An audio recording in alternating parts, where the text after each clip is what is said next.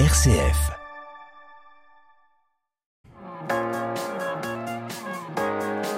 M comme midi, l'invité. Ancienne styliste, elle est devenue historienne. Elle a écrit trois livres parus aux éditions Pérégrine qui posent des questions de fond sur notre rapport aux vêtements. Elle est à Lyon jusqu'à dimanche pour rencontrer des étudiants et des professionnels de l'industrie textile. Audrey Millet, bonjour. Bonjour.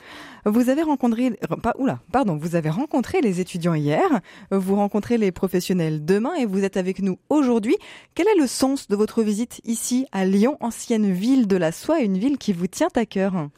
Oui, qui me tient euh, véritablement à cœur. J'ai travaillé en master euh, en histoire de l'art, donc euh, sur les dessinateurs de fabrique, donc sur ces merveilleux dessins de soierie, leur complexité. déjà, j'étais très intéressée par les ouvriers et en thèse également. Donc revenir à Lyon, pour moi, c'est toujours un plaisir. Et euh, on va pas se cacher que c'est aussi euh, une ville de l'alimentation et de la nourriture au ville de gastronomie, oui, effectivement. Euh, pourquoi est-ce que vous avez, euh, voilà, qu'est-ce qui a motivé votre retour à Lyon euh, pour pour venir rencontrer à la fois ces étudiants et ces professionnels?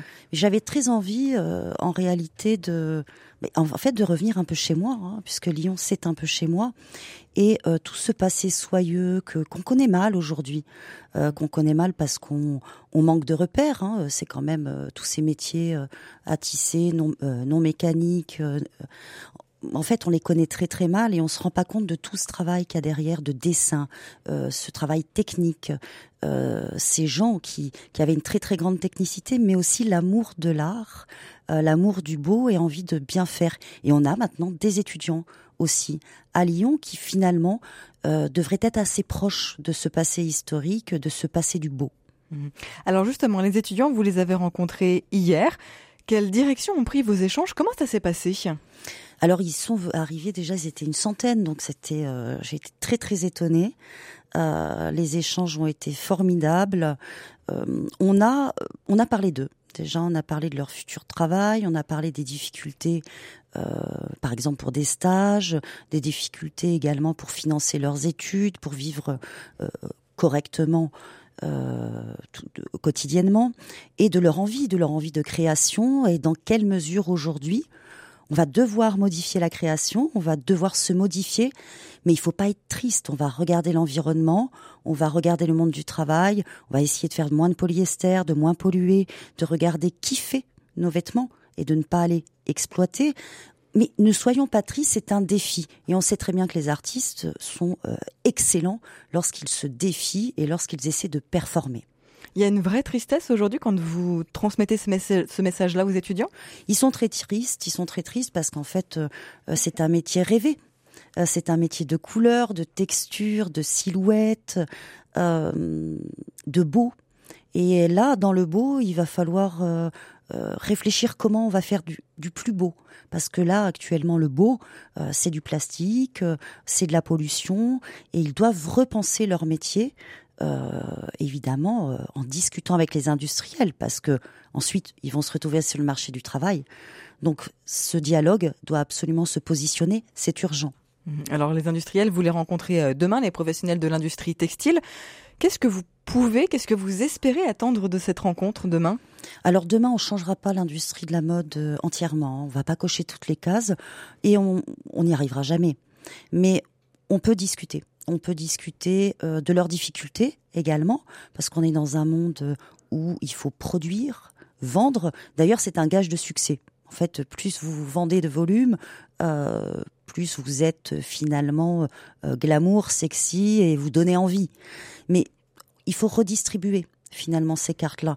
Et je pense que eux, en tout cas dans le pop-up sans façon, euh, qui est une association, ils ont vraiment envie de faire quelque chose et de ne pas rentrer dans ce, cette culture du plus plus du dressing qui se multiplie encore et encore et de multiplier les cadavres de nos vêtements finalement.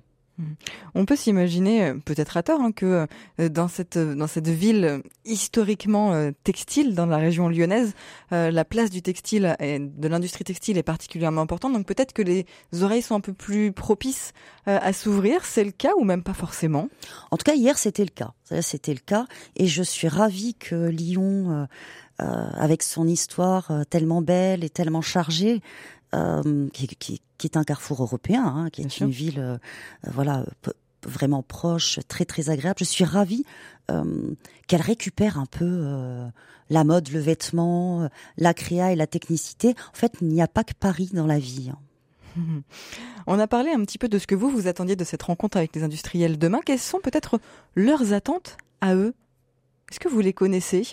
Euh, J'en connais quelques-uns. Alors leurs attentes, bon, peut-être aussi comme les étudiants, d'être écoutés et euh, de pouvoir euh, échanger leurs difficultés mes difficultés. Moi, quand j'écris des livres de 250 pages euh, et que je euh, critique, euh, en fait, c'est pas l'histoire de ma vie hein, de d'émettre des, des, critiques négatives pendant 250 pages. Ça me fait pas plaisir. Je préférerais écrire sur du beau, essentiellement du beau, mais il faut bien un jour s'y mettre et, euh, et dénoncer ce qui ne va pas. Je pense qu'on va surtout échanger. Euh, tout, ils éprouvent énormément de difficultés. Mm. Et, euh, et puis ce sont des petites entreprises, c'est très difficile, c'est très difficile. Ce sont des gens qui travaillent vraiment H24. Euh, il faut les encourager, il faut les encourager. Les débats sur l'industrie textile sont multiples et transversaux. On peut parler d'écologie, d'économie, d'humain.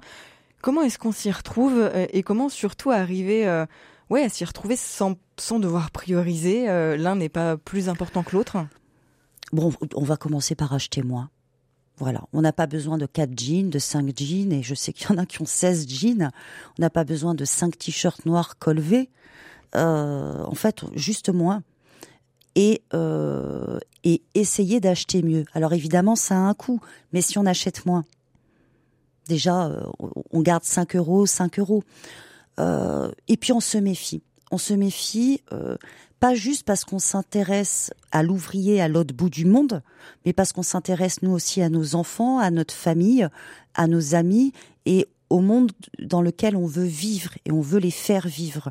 Donc quand on voit un t-shirt à 5 euros, euh, avec par exemple un arc-en-ciel type LGBTQIA+, donc qui défend des droits, Lorsqu'on voit à l'intérieur sur l'étiquette qu'il a été euh, euh, fabriqué au Myanmar ou en Chine, je crois que ce n'est pas cohérent. Donc on se méfie de ce qu'on achète et, euh, on essaie de mieux acheter. Mais évidemment, on va on va pas tout changer immédiatement et on a aussi le droit de se faire plaisir et de s'acheter une petite paire de boucles d'oreilles en plastique. Je sais que vous n'aimez pas trop en parler, mais il y a dix ans s'effondrait le, Rana Plaza au Bangladesh, euh, faisant 1134 euh, morts et plus de 2500 blessés. C'était un peu le symbole des dérives de la mondialisation. Évidemment, il y en a d'autres, euh, symbole des dérives de cette fast fashion, de l'exploitation des salariés. L'accident avait fait scandale. Où est-ce qu'on en est aujourd'hui? Alors c'est le problème, c'est que dix ans après, alors le Rana Plaza, c'était tout à fait spectaculaire. donc ça a choqué visuellement. Évidemment, il y a énormément de morts, il y a beaucoup d'handicapés. Euh, enfin, c'est terrible, c'est terrible. Mais euh, au Maroc, euh, il y a des femmes aussi qui se retrouvent dans des sous-sols et qui dernièrement se sont noyées parce qu'il y a eu des inondations. Elles, elles étaient au sous-sol, les hommes étaient au rez-de-chaussée. Elles sont mortes. En fait, le Rana Plaza, c'est tous les jours. C'est tous les jours et c'est pas vraiment que j'aime pas en parler, mais remettons les droits humains au centre. Si on remet les droits humains au centre, si on, utilise moins de produits toxiques, si on respecte les gens, s'il y a des salaires vitaux et non pas seulement des salaires minimums quand ils existent, en fait, on va sauver les petits oiseaux, les petits poissons et la planète. Mais ça commence euh, par nos voisins, par nous. ça commence par le respect du travail de chacun. On continue à parler de tous ces débats autour de nos vêtements après une courte pause musicale. C'est Mengo Har et la Guirao qui nous rejoignent avec mes, amis, mes habits et moi sur RCF Lyon.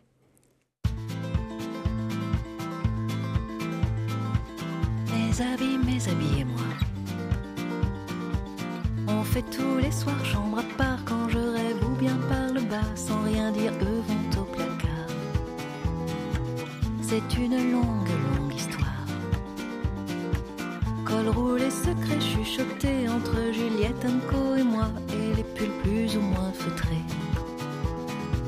Faut bien que tu te mettes à nu en chanson dans des draps brodés. Au fond des yeux dans la rue, quand je croise des cartons habités. Mes habits, mes habits et moi. On roi du noir, on a des blancs, mais on se souvient qui fait quoi et qui se froisse de l'air du temps. Y a des pots qui font le guerlin.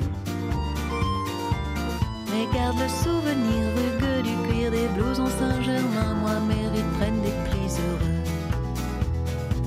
Faut bien que tu te mettes à nu en chanson dans des draps brodés. Au fond des yeux dans la rue, Quand je croise des cartons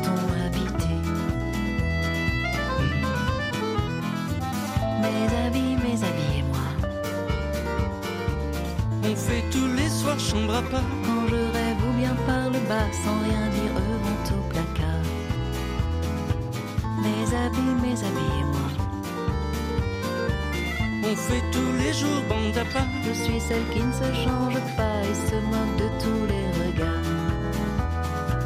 Faut bien que tu te mettes à nu en chanson dans des draps brodés. Au fond des yeux et dans la rue, Quand je croise des cartons habités. Mes habits, mes habits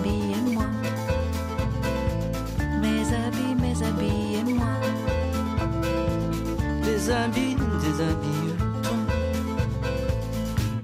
Mes habillez-moi de Mango Art et Lara Guirao sur RCF Lyon. On continue d'ailleurs à parler vêtements avec mon invité aujourd'hui. M comme midi, l'invité. Audrey Millet, je rappelle que vous êtes historienne, vous avez écrit euh, trois ouvrages qui tirent, on peut le dire, un peu à, à boulet rouge quand même sur, sur ce monde de la mode. Vous avez rencontré les étudiants à Lyon hier et avant de rencontrer les professionnels du textile euh, demain. Comment est-ce qu'on peut rendre l'industrie de la mode plus vertueuse? Par quoi ça passe? Ben, Ça passe par une analyse. D'abord, tout simplement. Euh, donc il faut déjà comprendre les points noirs, les, euh, les problèmes. On a évidemment l'exploitation salariale, mais de la création jusqu'à la fabrication, c'est-à-dire tous les salariés. Euh, vous- avez ce problème de plagiat aussi dont il faut parler, c'est-à-dire qu'on a des jeunes créateurs qui se font régulièrement plagier, donc leur travail par euh, par des entreprises, alors euh, plus ou moins grandes, souvent très grandes. Surtout, ils, ils peuvent même pas les attaquer. Ils ont même pas les avocats. Donc on a déjà le respect de l'être humain qui doit euh, revenir au centre euh, de cette industrie car elle est merveilleuse. On cherche à habiller les gens, à ce qu'ils se sentent mieux. euh, on travaille sur le bien-être, on travaille sur le beau. euh, donc, euh, remettons les gens au centre. Ensuite, on a ce problème de pollution, bien entendu. Moins d'intrants, moins de produits toxiques. C'est pas normal qu'on trouve euh, dans des sous-vêtements ou dans d'autres produits encore du mercure, de l'arsenic, du cadmium et du barium. Il y a des, vraiment des choses extrêmement graves. Euh, L'année dernière, je, en janvier dernier, je présentais un, un rapport euh, au Parlement européen Suite à la sortie de votre livre, ouais, le, le livre noir de la mode. et su- sur les produits toxiques. Euh, donc, euh, j'ai expliqué que euh, l'université de Rome, l'université d'Harvard également, ont découvert les scientifiques des microplastiques rouges, orange, rose et bleu dans le placenta et dans l'utérus. À ce moment-là, lorsqu'on a un utérus qui peut être bleu, c'est-à-dire comme un schtroumpf, on peut se poser des questions et là c'est quand même un appel aux politiques. C'est-à-dire que les industriels ils vont peut-être faire des choses. Nous on peut regarder autant que possible euh, nos vêtements, mais en réalité ça ça devrait être interdit. Ce type de produit euh, qui nous empoisonne de manière continue ne devrait pas rentrer sur le territoire. Vous avez été mandaté par le Parlement européen pour, pour ce rapport. Comment est-ce qu'il a été reçu, ce rapport, et quelle suite est-ce que vous pouvez en espérer? Pas grand-chose. euh, on a eu euh, deux articles, vous voyez, deux articles euh, de presse. Donc je, je remercie Mathieu Guinbeau, notamment, qui nous a fait un super article. Mais c'est gênant. C'est gênant de d'expliquer, alors que l'économie va mal, mais bon, l'économie, c'est pas un bon sujet, elle, s'est jamais très très bien portée. hein. Quand on explique que c'est le prochain scandale sanitaire, les gens préfèrent euh, mettre ça à la trappe. Voilà, on range ça dans un tiroir. Parce que ça devrait, euh, ça engagerait, en réalité, euh, une rediscussion de la libre concurrence et, euh, du libre échange. Et donc, ce qui veut dire que l'Union européenne euh, devrait discuter de manière frontale avec euh, l'institution number one dans le monde, euh, l'Organisation mondiale du commerce, euh, dont les prérogatives passent avant euh, l'Organisation mondiale de la santé. Et ça, c'est quand même tout à fait anormal. C'est vraiment tout le système pour vous qu'il faut remettre à plat? C'est tout le système et euh, c'est pour ça qu'il ne faut pas oublier ces pays euh, en Asie, en Asie du Sud-Est, mais pas que, parce que maintenant l'Afrique euh, est vraiment euh, utilisée, notamment par les Chinois, euh, pour euh, créer, euh, enfin pour fabriquer des vêtements. Euh, c'est tout le système qu'il faut revoir et, euh, et, certainement ne pas accepter euh, tous ces volumes euh, tous ces cartons qui arrivent chez nous, regarder d'où ils viennent, et pas seulement pointer des marques. Mais si on aide ces pays-là, je pense au Bangladesh, si on les aide, si on explique aux gens qu'un t-shirt, ça ne vaut pas 5 euros, en fait, ça va s'améliorer. Ça vaut combien un t-shirt pour vous? Ça vaut déjà bien 40 euros. Donc on n'en a, pas beaucoup, il faut bien le dire. C'est- oui, c'est 40 euros, facilement. Pour un t-shirt, euh, notre, notre, enfin, Je veux dire une petite marinière, quoi. Ouais. Voilà, c'est, c'est 40 un euros. classique. Mm. euh. Et euh, ensuite, c'est pas seulement le prix, hein, parce que on va vous vendre des robes à 300 euros euh, qui sont euh, fabriquées au Sri Lanka et en, fait, en, en polyester, donc toujours matière artificielle ou synthétique, extrêmement polluante, très mauvaise pour votre peau également. Donc ça va être euh, une manière de sourcer euh, les, euh, les, les tissus, de trouver les bons tissus, de réutiliser des tissus. Donc c'est pas seulement le prix, quand même. Vous allez sortir bientôt un, un prochain livre où vous allez évoquer des filières mafieuses liées à la mode. On ne soupçonne pas forcément que ça va aussi loin. De quoi s'agit-il? Le problème de la mode, c'est que c'est le monde des paillettes. Donc ça nous fait rêver. Et le, notre problème, j'ai envie de vous dire aussi, c'est qu'on ne mange pas nos chaussettes. Donc on ne se rend pas compte, en fait, des conséquences euh, immédiates sur nos corps et sur le corps des autres. Euh, hier, j'apprenais, pour un exemple de mafia euh, très, précis, que des agences de mannequins recrutaient dans des camps de réfugiés au Soudan. Les filles sont sublimes, je ne dis pas le contraire, mais ils vont directement chercher les gens les plus vulnérables. On a aussi une énorme mafia à Prato, qui est une mafia chinoise, les Wenzhou, qui euh, exploitent euh, des, euh, notamment des Africains et des Bangladais. C'est-à-dire que ces gens-là sont payés 20 euros par jour, ils travaillent entre 11 à euh, 14 heures par jour. On leur dit, oui, mais tu ne peux pas te payer de loyer, mais ce n'est pas grave, tu peux rester dans l'entreprise, moi j'ai tout, mais ta tante, euh, j'allais dire euh, un titre, mais enfin euh, une marque, Mm. mais, mais ta tante, et on a une douche aussi. On est, si vous voulez, on, on parle toujours du Bangladesh, mais là moi je vous parle de Prato, on est à 12, euh, 20 km de Florence. Donc en Italie. Voilà, une des plus belles villes du monde. Euh, et on est, on est à la maison. On est à la maison. C'est l'Europe, c'est à côté. C'est l'Europe. Et évidemment, c'est le cas aussi au nord de Paris, à Aubervilliers, à Pantin. Il suffit de se promener dans la rue pour voir tous ces systèmes mafieux. Alors, ces ouvriers, donc il y a du trafic d'êtres humains, bien entendu, il y a du trafic sexuel, évidemment, euh, et ces ouvriers, pour tenir 14 heures par jour, ils sont pas, ce sont pas des Marvel, ils sont pas C'est pas des super-héros. voilà, plus surhumains que nous.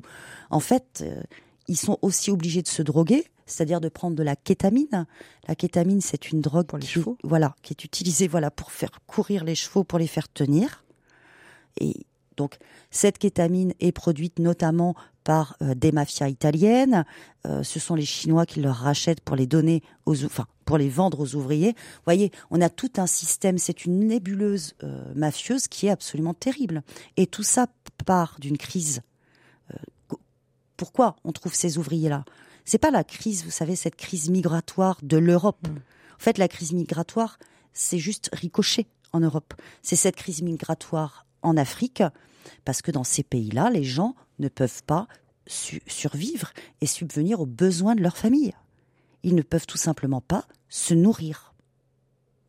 Votre message, finalement, pour conclure, ce serait d'appeler vraiment à la vigilance, de regarder ce qu'on achète, de regarder nos étiquettes? On regarde ce qu'on achète, on regarde nos étiquettes et on, on- on respecte nos corps. En réalité, on respecte nos corps, on remet notre corps au centre euh, du sujet, au centre de l'industrie de la mode, et dans ces habits qu'on aime tant, et on a bien raison de les aimer. Alors beaucoup de couleurs, euh, allez-y, on en a vraiment besoin.